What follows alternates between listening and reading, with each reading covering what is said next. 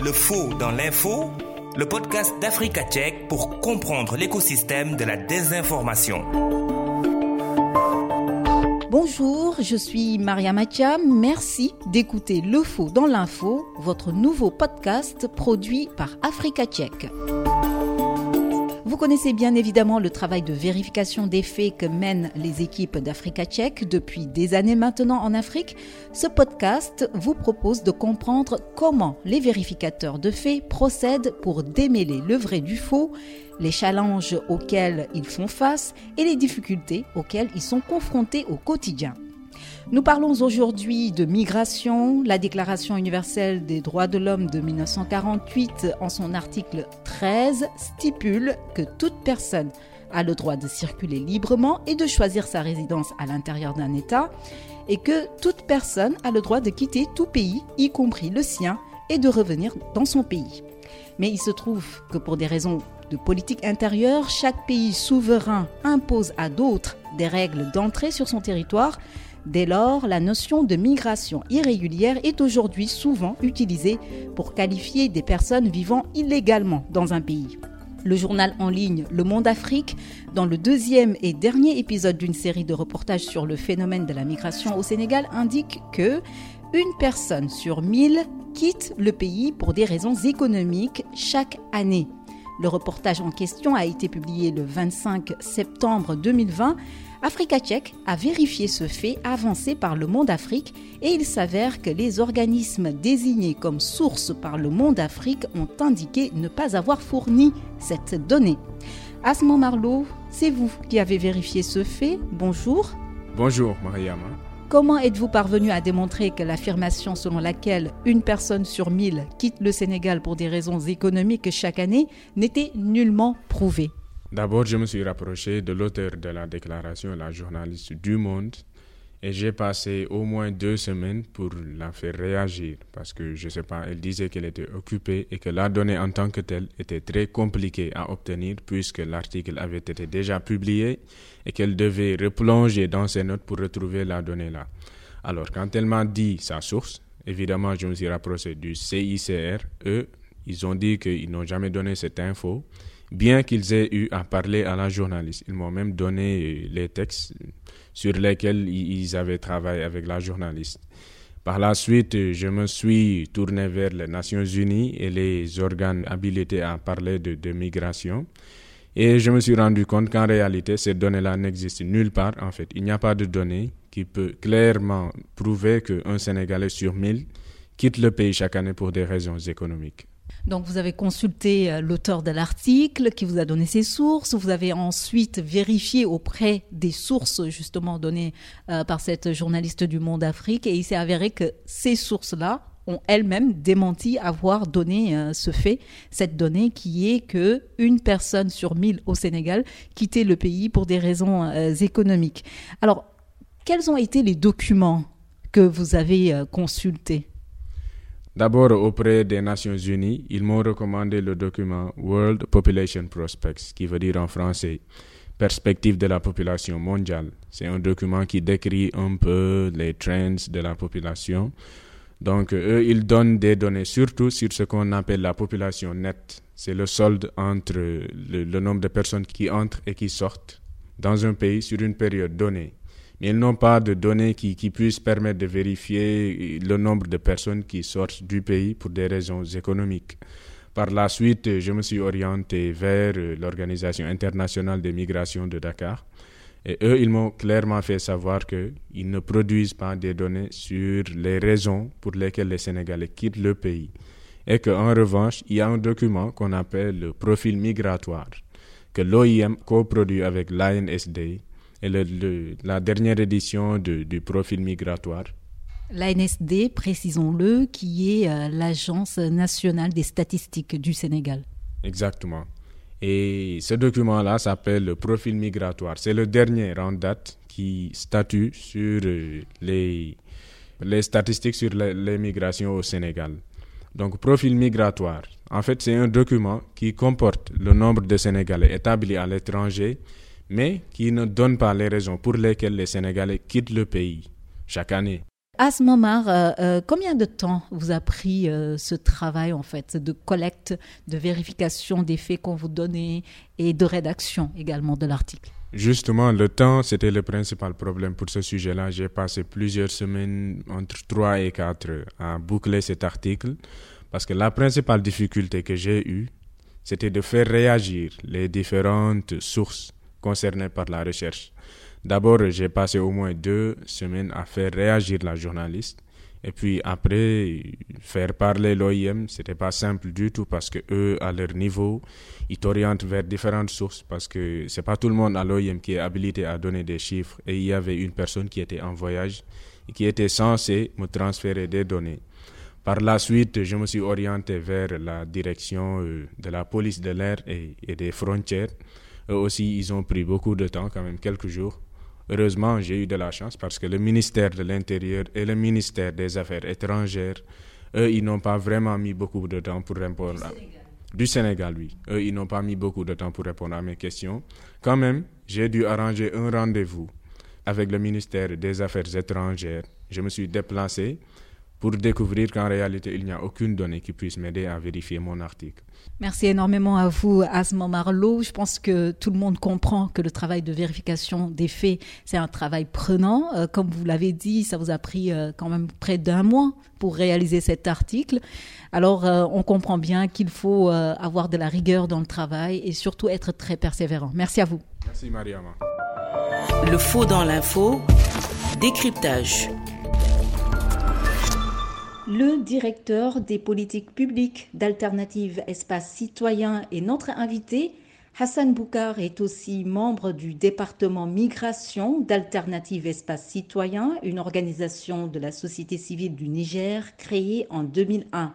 Bonjour Hassan Boukar. Vous avez lu l'article de Africa Tchèque dont le titre est Pas de preuve qu'un Sénégalais sur mille quitte le pays chaque année pour des raisons économiques. Alors pour ceux qui nous écoutent, euh, je vous rappelle que cet article, vous pouvez le relire sur la page web de Africa Tchèque. Alors, Hassan Boukar, qu'avez-vous pensé de ce travail de recherche et de sa contribution également à la sphère euh, médiatique?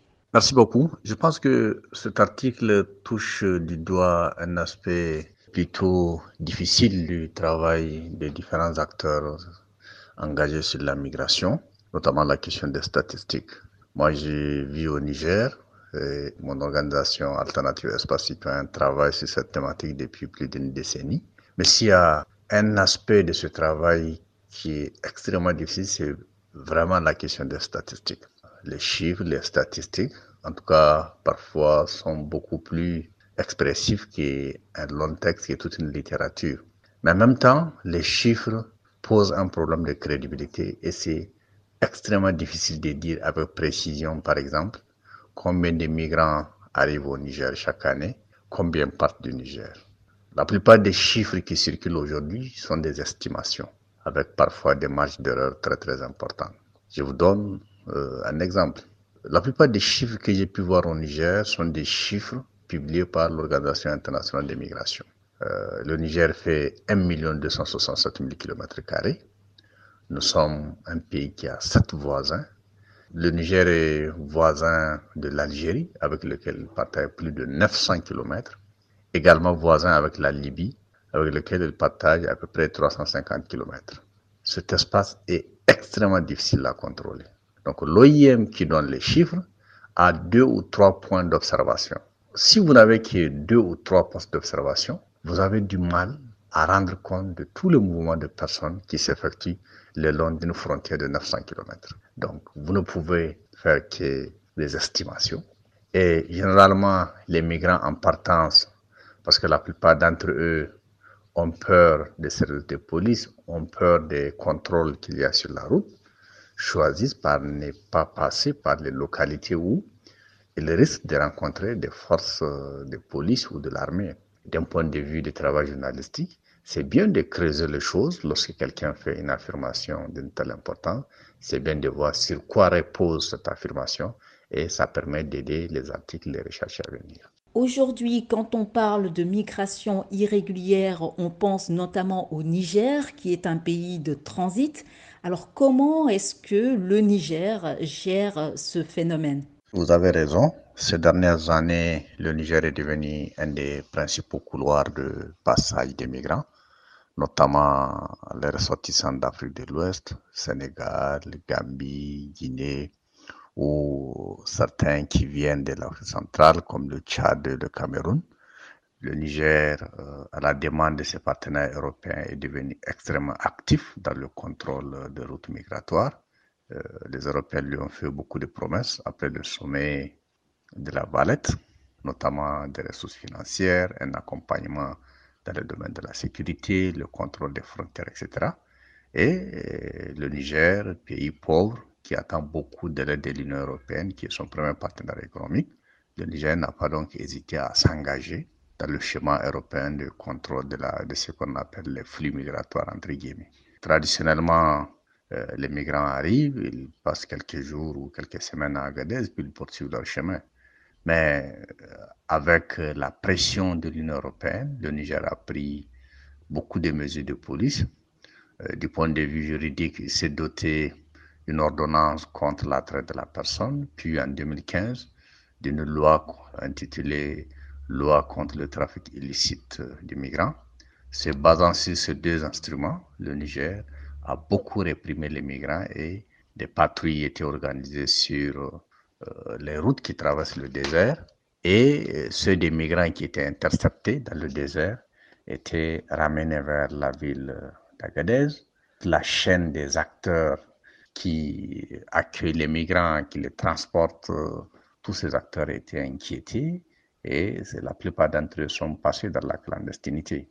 Donc il y a eu beaucoup d'abus en matière de respect des droits des migrants. Par exemple, les chauffeurs qui transportent les migrants dans le désert ont eu tendance à les abandonner dès qu'ils aperçoivent la patrouille ou en tout cas des forces de défense et de sécurité du Niger en mouvement. Et il y a eu beaucoup de migrants morts dans le désert. Parfois, les corps ont été découverts au hasard des caravanes qui traversent ou d'autres acteurs qui traversent le désert. Et le Niger a pris vraiment ces mesures euh, au point où on se demande si le protocole de libre circulation de la CDAO qui engage le Niger comptait encore. Parce que même pour les ressortissants de la CDAO, eh bien, il était traité de la même façon que les ressortissants d'autres pays d'Afrique. Le Niger a adopté une loi contre la migration irrégulière. Il s'agit de la loi de 2015-036 portant contre le trafic illicite de migrants. Alors que prévoit exactement cette loi? La loi 2015-036 est un instrument dont le Niger se doté pour mieux assurer son rôle de contrôle des routes migratoires. Cette loi sanctionne à la fois l'entrée ou la sortie illégale au Niger d'une personne qui n'est ni un ressortissant ni un résident permanent au Niger. Euh, elle prévoit euh, parfois de lourdes peines allant jusqu'à 30 ans pour des personnes récidivistes. La loi s'en prend à toute la chaîne de personnes, toute la chaîne d'acteurs sans lesquels il n'y aurait ni migration ni libre circulation. Il s'agit par exemple des transporteurs alors la loi prévoit des peines d'emprisonnement, des amendes pour la plupart des personnes qui sont impliquées dans le transport des migrants. Et cette loi, elle prévoit même souvent la confiscation des actifs qui ont servi dans le crime, entre guillemets, tel qu'est prévu la loi. Hassan Boukar, la loi 2015-036 portant contre le trafic illicite de migrants est une loi qui a été beaucoup critiquée par la société civile, notamment Alternative Espace Citoyen. Pourquoi toutes ces critiques? Écoutez, Alternative Espace Citoyen est une organisation de défense des droits humains. Nous sommes engagés sur la défense des droits des migrants, comme nous défendons les droits des autres citoyens euh, dans notre pays, mais aussi ailleurs le constat qu'on fait, c'est que cette loi, elle est faite contre la libre circulation des personnes. Elle abolit carrément les engagements antérieurs du Niger, que ce soit les engagements pris à travers la Convention des Nations Unies sur la protection des travailleurs migrants, les engagements pris à travers le protocole de libre circulation de la CDAO. Tous ces engagements sont de fait abolis, en tout cas euh, dans la pratique. Donc, euh, pour nous, dire aux Européens, plus vous payez de l'argent, plus on est prêt à croquer la libre circulation, on est prêt à croquer du migrant, c'est quelque chose de totalement inacceptable. Pour nous, les droits humains ne peuvent pas être monnayés. Or, le Niger n'a fait que ça pendant toutes ces années, totalement aligné sur les positions européennes. Donc voilà un régime incapable d'offrir de l'emploi, incapable de satisfaire les besoins élémentaires de la population, mais en même temps empêche aux jeunes d'aller se débrouiller ailleurs, euh, même si les gens ont tendance à l'oublier. Les droits des migrants, c'est quand même des droits humains. Le jour où on prend le, chemin de la migration, on ne perd pas ce droit ce jour-là. Voilà un peu le sens de notre combat. Le faux dans l'info, la boîte à outils. Samba Djalempa Bachi. Nous parlons des messages que nous recevons et envoyons à nos familles et à nos amis sur WhatsApp. En suivant les conseils que nous allons vous donner, vous pouvez contribuer à briser le cycle de la désinformation. Le partage de messages non vérifiés peut engendrer de tragiques conséquences. De fausses informations sont régulièrement partagées sur WhatsApp, semant parfois la panique. Alors, ne rajoutez pas à la panique, faites partie de ceux qui apportent une solution. Lorsque vous recevez sur WhatsApp le type de message qui contient de nombreuses informations surprenantes, il est vrai, la personne qui vous l'a envoyé voulait probablement vous tenir informé, certainement sans mauvaises intentions. Mais il faut faire attention. Vous avez le pouvoir de briser le cycle de la désinformation en faisant cinq choses avant de transmettre le message à vos contacts sur WhatsApp.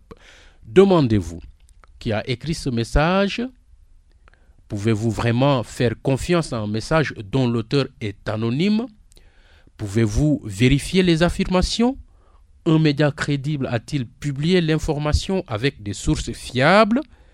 L'information vous fait-elle peur ou vous met-elle en colère?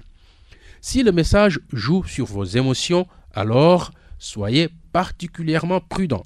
Les fausses informations sur la criminalité sur les nouvelles lois ou sur les étrangers ont tendance à jouer sur la peur et les préjugés. Alors, n'en soyez pas victime. Le message comprend-il des images, vidéos ou audio choquants? Avez-vous vérifié si les images ne proviennent pas d'un autre pays ou d'une année différente? Pouvez-vous vous assurer qu'il ne s'agit pas d'un canular? Toutes ces questions peuvent vous aider à éviter de tomber dans le piège de la désinformation. Le faux dans l'info, quoi neuf sur les réseaux sociaux Valdez Onanina. À l'ère des infox, les fact-checkers ont été nominés pour le prix Nobel de la paix par une députée norvégienne euh, qui a donc soumis la candidature de l'International Fact-Checking Network, le réseau international d'organisations de fact-checking. Cette députée a fait ressortir que la première victime d'une guerre, c'est la vérité, relevant aussi la grande importance de combattre les mensonges à notre époque. Depuis sa fondation en 2015, le réseau international d'organisations de fact-checking s'efforce de promouvoir voir des normes plus élevées en matière de vérification des faits et de plaider pour des informations fiables et précises sur tous les supports. Le réseau international d'organisations de fact-checking a dit accueillir cette nomination avec beaucoup d'honneur et d'humilité, tout en rappelant que celle-ci est loin d'avoir été retenue pour ce prix sans précédent, mais le réseau considère que cette nomination constitue une validation importante du travail des vérificateurs de faits du monde entier qui travaillent souvent sous la menaces ou les attaques pour fournir des informations de qualité et combattre des informations souvent délibérées qui polluent la société ou entravent la liberté. Autre information importante dans le cadre de la lutte contre la désinformation, c'est Google.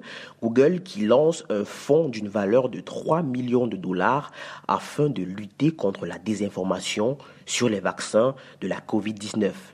Ce fonds international est ouvert aux organismes de presse de toute taille, reconnus pour leur expertise en fact-checking ou associés à un organisme bénéficiant d'une telle reconnaissance. Ce projet donne la priorité aux projet collaboratif avec une équipe interdisciplinaire capable de mesurer précisément leur succès. Les projets doivent avoir pour but de détecter, de démystifier efficacement les informations erronées sur le processus de vaccination par la COVID-19. Les projets devront aussi montrer qu'ils peuvent servir un large public avec un contenu correctif efficace sur la désinformation concernant le vaccin de la COVID-19. Le résultat principal de tout projet sera la vérification opportune et accessible des faits concernant les fausses allégations nuisibles sur la vaccination contre la COVID-19. Merci à tous d'avoir écouté ce premier podcast d'Africa Tchèque, le faux dans l'info. On se retrouve le mois prochain.